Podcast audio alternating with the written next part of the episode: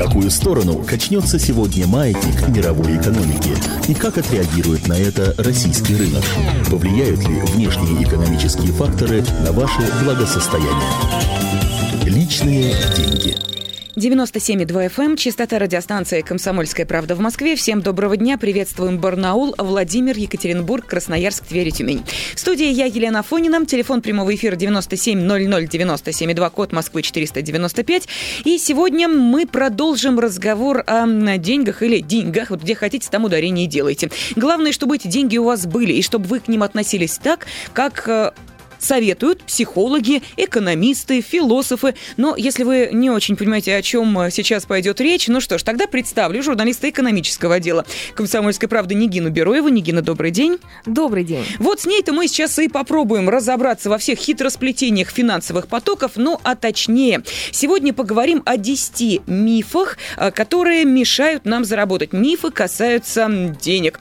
И мы опираемся на книгу психолога Сергея Ключ Ключникова, который как раз и задумался, что же это за 10 мифов. Задумались и мы с Нигиной, я просто вернусь чуть-чуть назад, когда мы рассказывали о том, как правильно воспитать в ребенке, в подростке отношение к финансам. И столкнулись с тем, что а, очень часто мы сами, взрослые, даем неверную установку, даем неверные посылы и говорим неверные слова о том, что такое деньги вообще. Вот тут и родилась идея взрослым напомнить о том, что в нашем мире действительно существует представление о финансах неправильные. Итак, начнем, наверное. С самого главного мифа это то, что вообще деньги, золото – это нехорошо. Деньги – это зло. Да. Золото – это дьявол, ну, точнее, в слитках, да. в купюрах, Люди в монетках. за металл. Да. И э, во всех религиях практически все святые у нас бедные. А говорить о советских временах, там вообще же богатство, ну, какое богатство? У нас все равны. Это раз. Во-вторых, богатство Жигули. это мещанство. Мещанство да. это плохо, плохо это фикус э, и оранжевый абажур. Ну, примерно вот такие ассоциации были. Поэтому будь как все и не высовывайся вот то, что касается финансов. Незачем тебе зарабатывать, это плохо, это бездуховно. Бездуховность. Вот, кстати, по, по поводу бездуховности. Вот откуда, как ты думаешь, откуда вот это э, осознание, что ну, богатый человек, он в Третьяковку не пойдет? А потому что я объясню. Мне кажется, что, видимо, здесь действует такая логика. Если человек э, тратит всю свою жизнь на то, чтобы зарабатывать деньги, думает только об этом, и мысли его устремлены только в эту сторону, то все остальное его просто не интересует. Какая культура? Зачем ему это? Зачем ему книжки читать? Зачем ему в театр ходить? Зачем ему выставка посещать? Если он думает только о том, как бы в очередной раз, вложив энную сумму, получить огромную прибыль. Хорошо, давайте тогда задумаемся. Если а, ты всю жизнь думаешь о культуре, то на какие а, денежки ты поедешь в Питер посетить э, Эрмитаж? А тебе же очень хочется, потому что ты человек культурный, образованный, да, у тебя тяга к духовному, тебе обязательно хочется побывать в Лувре. А это, извините, тоже денежки. И еще хочется своего ребенка приобщить к этому, а значит и его свозить. А сейчас книги у нас стоят очень дорого, и в театр сходить это тоже дорого. Так как же без денег-то? Без денег получается никак. Никак. И но... даже вот на, на этом элементарном примере у нас э, вот этот миф, он просто разбивается. Нигин, но давай э, вспомним еще и о том, что люди пытаются, если уж действительно у них есть какая-то мечта, они пытаются экономить всеми силами. То есть ужимают себя, урезают, в итоге не получается, берут кредит на поездку, потом кредит отдать не могут, а, проваливаются в эту финансовую кабалу. Вот, пожалуйста, тоже еще одна сторона отношения к деньгам. То есть э, человек считает, что если он не будет сам зарабатывать, то в этом ничего плохого нет, будет просто откладывать зарабатывать потихонечку. Ну или возьмет там кредит взаймы, или ж я не знаю как, осуществит свою глобальную мечту, поехать куда-нибудь послушать Венскую оперу, а потом будет всю жизнь за это расплачиваться. Не, ну прекрасная, конечно, идея, но э, от этого э, человек страдает, когда э, приходится экономить, а экономить, как я понимаю, приходится на своей не очень большой зарплате, то есть, ну, не знаю, не доедать, не порадовать себя, не купить себе какую-нибудь вещь, э, не порадовать своих близких. Зачем? Зачем вот такие? Это же психологически психологические травмы. Это прежде всего психологические травмы, которые потом э, будут иметь последствия. И для ваших детей прежде всего. Зачем это делать? Итак, мы поняли, что зло это не дьявол. Для того, чтобы осуществлять свои какие-то духовные планы и мечты, тоже необходимы финансы. Но есть здесь и другая сторона. Это миф второй, что э, деньги это все. Золото это бог. То есть это вот тот э, э, фетиш, которому нужно вот э, молиться, которому нужно стремиться и отдавать всю жизнь только этому. А это мы из крайности в крайность. Это угу. у нас э, все очень любят. То есть ли, либо а, бедность, это прекрасно, либо только богатство, богатство, и идите вы со своей Третьяковкой, знаете, что я, пожалуй, в банк скажу. Нет, вот нужна какая-то все-таки золотая середина. И почему? Почему нас э, все время бросает в крайности? Это вот... И, кстати, эм, когда говорят, что золото — это бог, деньги — это э, религия, сразу ссылаются на американскую мечту. А ведь это не так. Это не так. Там, между прочим, вот э, самые такие образцово-показательные миллионеры, которые заработали, осуществили американскую мечту, заработали свой миллион, миллионы и уже там угу. миллиарды с первого пенни и вот до нынешнего состояния, они же не э, возносили э, деньги в культ. Они не думали о том, что вот деньги, деньги и только деньги. Они просто хотели, многие хотели сделать жизнь лучше, э, сделать э, жизнь свою, своих э, друзей. Там очень принято эм, много тратить на благотворительность. У нас это пока вот немножко тормозится, а так почему бы нет? Там богатые люди много тратят на э, экологию, на э, спасение животных, там, я не знаю, на все что угодно. Ну вот даже пример. Леонардо Ди Каприо приехал на конференцию, посвященную тиграм, и отдал нехилую сумму на то, чтобы э, жизнь этих животных э, стала лучше. Вот а не знаешь, самый бедный человек. А, мы, а у нас как-то вот э, наш человек не верит в искренность э, этих вещей, вот таких поступков. У нас потому что как? Если э, человек занимается благотворительностью, значит, он ждет налоговых каких-то льгот. И он занимается этим либо для самопиара, либо для того, чтобы получить что-то еще за это, либо чтобы отмыть деньги. Ну, Леонардо Ди Каприо. Самый пиар, ну, я вас умоляю. Ему зачем это надо? Человек популярный просто да нельзя. Отмывать деньги? Ну, я вас умоляю. Ну, ну что же, там, ну, ну, не на тиграх. Ну, не на тиграх точно. В Санкт-Петербурге. Потом налоги там платят так, что, в общем, там, наверное, не сильно уже и отмоешь-то что-то. Да, там ничего не отмоешь, потому что особенно к таким фигурам э, внимание привлечено ого-го как. Вот, все. Этот человек просто вот, да, а у нас говорят, это придурь богатых. Вот у нас же есть еще э, такое определение, как придурь богатых. Жиру бесится это да. в народе называется. У нас есть телефонные звонки 97 00 97 2. На сегодня мы в прямом эфире радиостанции «Комсомольская правда» обсуждаем 10 мифов о деньгах, которые мешают нам зарабатывать. Вот какие мифы есть у вас, какие установки финансовые есть у вас. Может быть, поделитесь 97 00 97 2, код Москвы 495. Поделитесь, разумеется, не финансами, а вашими идеями. Э, Валерий, здравствуйте. Здравствуйте.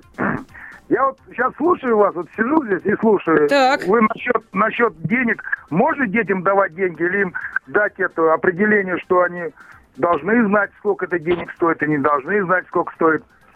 Правильно я так думаю? Ну, Валерий, а как вы для себя эту проблему решили? Вот, э, ну, уж ладно, мы перейдем опять к детям. Вот э, нужно детям знать, сколько... Ну, Что-что? Валерий, алло. Куда да, вы исчезли? Да, вы исчезаете куда-то. Вы, наверное, где-то сейчас... Далеко, я в Тюмени. О, Валерий, так, ну и расскажите нам, вот как у вас э, в доме все построено? Дети знают, сколько что стоит? В смысле, что они вообще не имеют понятия. Они просто приходят, одному ребенку мне 7 лет, да, угу. а второму 12. Они просто приходят, садятся, кушают за стол – и они не спрашивают, где и откуда это все берется. Они спрашивают тогда, когда им надо. Валерий, а вас это раздражает, смущает, озадачивает? Вот какие у вас чувства? Это мои дети. Ну, не, ну понятно. Так, дети. так вы же их воспитали-то вот таким образом, что они э, приходят, садятся и не спрашивают. То есть это вот ваша позиция? Так надо как было? А как можно взять ребенка, если ему 7-10 лет? Ага, понятно. Все, э, вопрос понятен. Нигин, давай э, еще раз вернемся к пройденному. У школе Валерии нам этот вопрос задают. Как э, нужно объяснить ребенку, что сколько стоит, и с какого момента нужно начинать финансовую грамотность? Потому что Валерий, с одной стороны, воспитал детей, которые приходят 7-12 лет, садятся за стол, и их не интересует, откуда папа берет деньги и с какой тумбочки, понимаешь? А с другой стороны, Валерий вроде как уже не думевает, а как, как Делать-то что? Что, что с ними дальше-то будет? Да, вот что? Вот. А Объяснять, ну, с какого возраста? Ну, я думаю, что 7 лет это уже, ну, года два, как надо было начинать. А начинать надо было с самого-самого простого. Нужно было просто рассказывать, что папа сейчас идет на работу, а папе, вот, папа э, будет работать, ему будет тяжело, и папе заплатят деньги. И каждый раз ты приходишь э, с работы и рассказываешь, что ты делал, что вот вы сейчас там готовите проект, и э, вот потом получите премию. И вот на эту премию можно будет купить то-то. И обязательно заводить какие-то копилки. Копилка, эм, там собираются денежки. И потом ребенку объясняете, что вот, вот, посмотри, вот здесь вот э, кучка денег. На эти денежки можно купить вот здесь вот там, я не знаю, игрушку, э, конфеты или еще что-то. И вот таким образом э, ребенок должен понимать, что деньги это не такие металлические кружочки и не бумажные такие листочки, которые, в принципе, он же может вырезать их из, не знаю, альбома своего и раскрасить. Ребенку кажется, что это, это вполне логично. Я сейчас тебе нарисую сколько угодно денег. Я помню, что вот мне сестра сказала, у нас что, нет денег, давай я нарисую тебе сколько хочешь, я очень хорошо рисую. То есть объяснять э, ребенку вообще, что это такое. И делать это в качестве игры. Мы же не говорим о том, что вы э, должны своему ребенку в 7 лет сказать, так, в общем, смотри, вот этот обед стоит столько-то, да. можешь записывать э, свой вот кредит, все, счетчик включен. Нет, нужно просто, чтобы ваш ребенок с тех же 7 лет, тем более все, 7 лет он пошел в школу, он уже начал считать. Но пускай он считает не только яблоки, но и рубли. Ну вот примеры вы разбираете на яблоках, ну давайте вот перекиньте это на э, э, рублики и тысячи, и все, и дело-то пойдет. Валерий, так что попробуйте, может быть, действительно, ну с 12-летним-то, наверное, действительно уже поздновато, вот хотя бы с 7-летним ребенком получится. Мы слушаем э, очередной телефонный звонок. Николай, здравствуйте. Здравствуйте, я по поводу вот денег. Да, вот как вот вы к ним относитесь? Это что, вот деньги, это для вас что? Ну, я думаю, что вот легкие деньги, они не должны оставаться, неважно, детям или там. Есть легкие и такие вот заработанные деньги. А, вот а легкие... что вы говорите легкие? А легкие это как? Это не заработанные, быстро, легко пришедшие. Ну а что, дал, нет, ну а как? Вы, а вы шли, шли, шли по дороге, нашли кошелек, а там миллион рублей. Это легкие деньги? Да нет, ну мама, папа дал. За что-то надо, чтобы Э, сын что-то или дочь сделал. Ну, что-то, да, убрали в квартире, что-то. Вы да. знаете, Николай, ну так ведь можно до абсурда дойти. Просто да, мне нет. вот буквально недавно рассказали ситуацию. Э, представляете себе, ребенок в семье плохо учился, э, причем где-то лет ему 9, наверное, было. Но ради... Папа в шутку, не надеясь ни на что, сказал, окей, ты плохо учишься, за каждую пятерку будешь получать, внимание, тысячу рублей. Угу. Нормально, да? Ну, потому что не верили, ну, не верили, ну, двоечник был. Просто, понимаете, вот сказали от балды, что называется, простите за это слово. И через год Получилась ситуация, что практически вся зарплата родителей уходила на пятерки сына. Он стал круглым отличником, они просто провалились в финансовую яму. Понимаете, до какого абсурда можно дойти, если э, пытаться вот таким образом стимулировать. А если стимулировать ребенка финансово за вымытую тарелку 100 рублей, за, э, я не знаю, там, э, вытертую пыль 200 рублей. Он пальцем не пошевелит за бесплатно. Нет, есть святые вещи, которые ребенок должен понимать, что это его долг. Конечно, Святой Николай, есть, долг. А что нужно стимулировать? Вот Я как сказал, а легкие деньги, у меня были большие деньги, но если они легко достаются, не, не кропотливым трудом их не выдержишь не удержишь. А отцу надо было сравнять свои обещания со своим бюджетом. Тогда, может быть, все нормально было бы. Вот такое мое мнение. Ну, спасибо, Николай. 9700 код Москвы 495. Мы сегодня обсуждаем мифы о деньгах, которые мешают нам зарабатывать. Кирилл, здравствуйте. Да, здравствуйте. Ну, первый миф о том, что большие деньги появляются у кого? У того, у кого есть деньги. Это первый миф.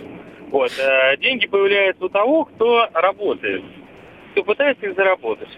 Кирилл, вот. а можно я скажу? Вы знаете, да. э, есть еще один миф. Чем больше работаешь, тем больше зарабатываешь. Вот это тоже миф, между прочим. Нет, чем правильнее работаешь, тем больше зарабатываешь. О, вот правильно так, и много и это не Правильно имеется в виду, что э, мерилом э, зарабатывания является не количество потраченного времени, а эффективность вашего труда. Вот. Но это я сейчас не об этом хотел сказать. Тут много чего можно говорить о деньгах, но как ты согласен что все святые у нас бедные.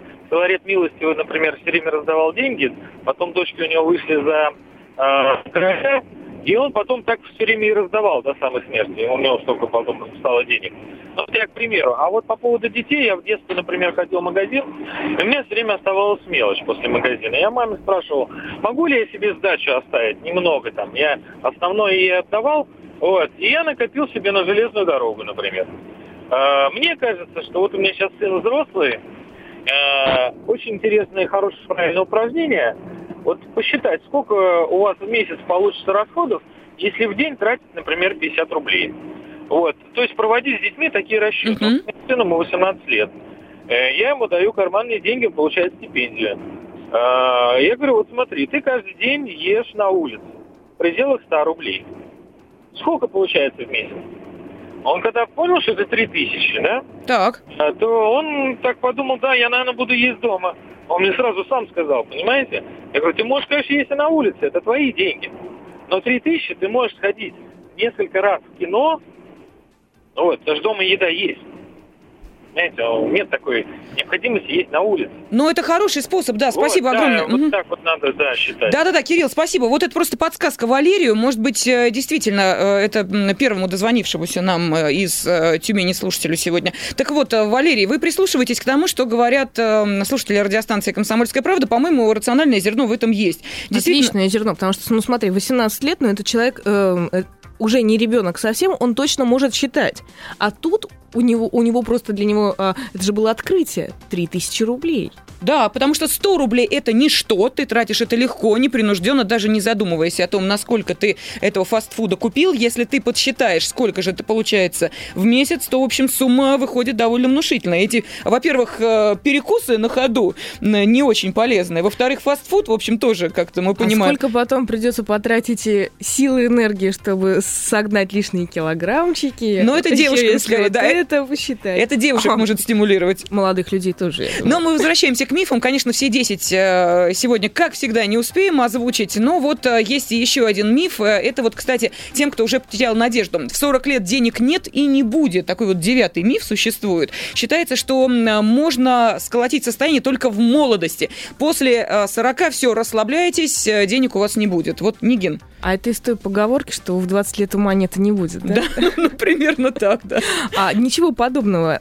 Есть статистика, которая гласит, что э, доказывает, что э, основные свершения человек делает как раз-таки от 40 до 60. Но здесь есть другой момент, что до 40 нужно э, что-то делать для того, чтобы у тебя от 40 до 60 появились эти, там, я не знаю, миллионы или там, ну, в общем, сколотить капитал капитал и уже устроить себе сладкую жизнь, пожинать эти до плоды. 40 ты создаешь, создаешь базу, базу да. потом ты просто как вот от э, батута отталкиваешься и взлетаешь вверх. Примерно да, так. то есть ну, вот нужно вот этот толчок, э, его как-то вот устроить именно до 40 лет. Я не знаю, что это будет. Может быть, это будет образование, может, это будет там э, знакомство, это будет работа, безусловно, это будет... Э, э, человек набирает опыт вот за это время до 40 лет. И он к 40 годам может э, не быть э, миллионером, а потом, опс, и все эти э, усилия, они дадут просто плоды. Мы слушаем еще один телефонный звонок. Владимир, здравствуйте. Э, добрый день. Как вы относитесь к деньгам? Ну, к деньгам я отношусь положительно. Но я вот слушаю вас, и что там мужчину из Тюмени, где он там говорит, что дети вот Вообще, мне кажется, ситуация здесь в другом. Все э, семьи и во всех семьях все знают, э, у кого сколько чего и есть, даже если они не спрашивают. Поэтому дети, они видят, есть у родителей деньги или их нет. И поэтому здесь вот там в 18 лет вы говорите, он не знает, что 100 рублей там за 30 дней это 3000. Это чушь какая. Нет, он не то, что не знает, он не считает, понимаете? Деньги не считаются. Все, Владимир, простите, наше время завершено. Напомню, что в студии был журналист «Комсомольской правды» Нигина Бероева, я Елена Афонина, и говорили мы о 10 мифах о деньгах, которые мешают нам зарабатывать. Этот разговор продолжим. В какую сторону качнется сегодня маятник мировой экономики? И как отреагирует на это российский рынок? Повлияют ли внешние экономические факторы на ваше благосостояние? Личные деньги.